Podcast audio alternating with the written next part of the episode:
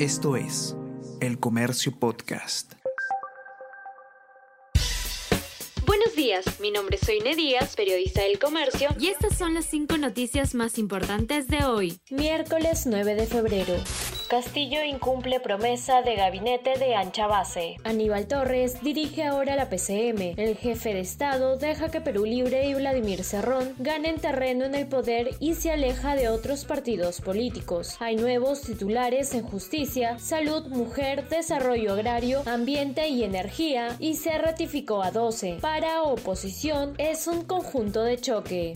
Designa un ministro de Salud a investigado por corrupción. Según información obtenida por el comercio, el flamante ministro de Salud, Hernán Condori, es investigado por la Fiscalía Anticorrupción de la Merced por el presunto delito de cobro indebido y negociación incompatible en agravio al Estado, en específico de la red de salud de Chenchamayo. Además, ocupó cargos de confianza en las dos gestiones de Cerrón como gobernador de Junín.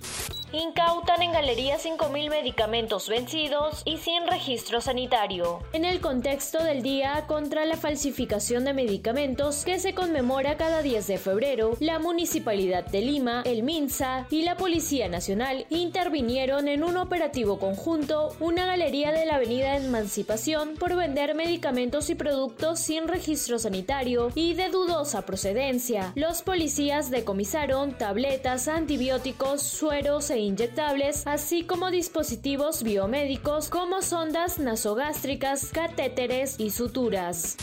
Benedicto XVI pide perdón a víctimas de abusos sexuales. El Papa emérito expresó su profunda vergüenza y gran dolor por los casos de violencia dentro del clero, aunque subrayó que nunca los encubrió. Hizo esta declaración en una carta publicada tras la divulgación de un informe sobre los abusos sexuales a menores en Alemania, en el que se afirmaba que estuvo al corriente de cuatro casos de curas pederastas cuando era arzobispo de Múnich. Francia, Alemania y Polonia buscan evitar una guerra en Europa. Francia, Alemania y Polonia firmaron ayer su unidad para evitar una guerra en Europa, tras una intensa ronda diplomática del presidente francés Emmanuel Macron, que dijo creer en soluciones concretas a la crisis ruso-occidental por la situación en Ucrania. A todos, ¿qué tal? ¿Cómo están? Eh, espero que estén comenzando su día de manera excelente. Yo soy Ariana Lira y hoy tenemos que hablar del debate presidencial. Podcast Tenemos que hablar con Ariana Lira.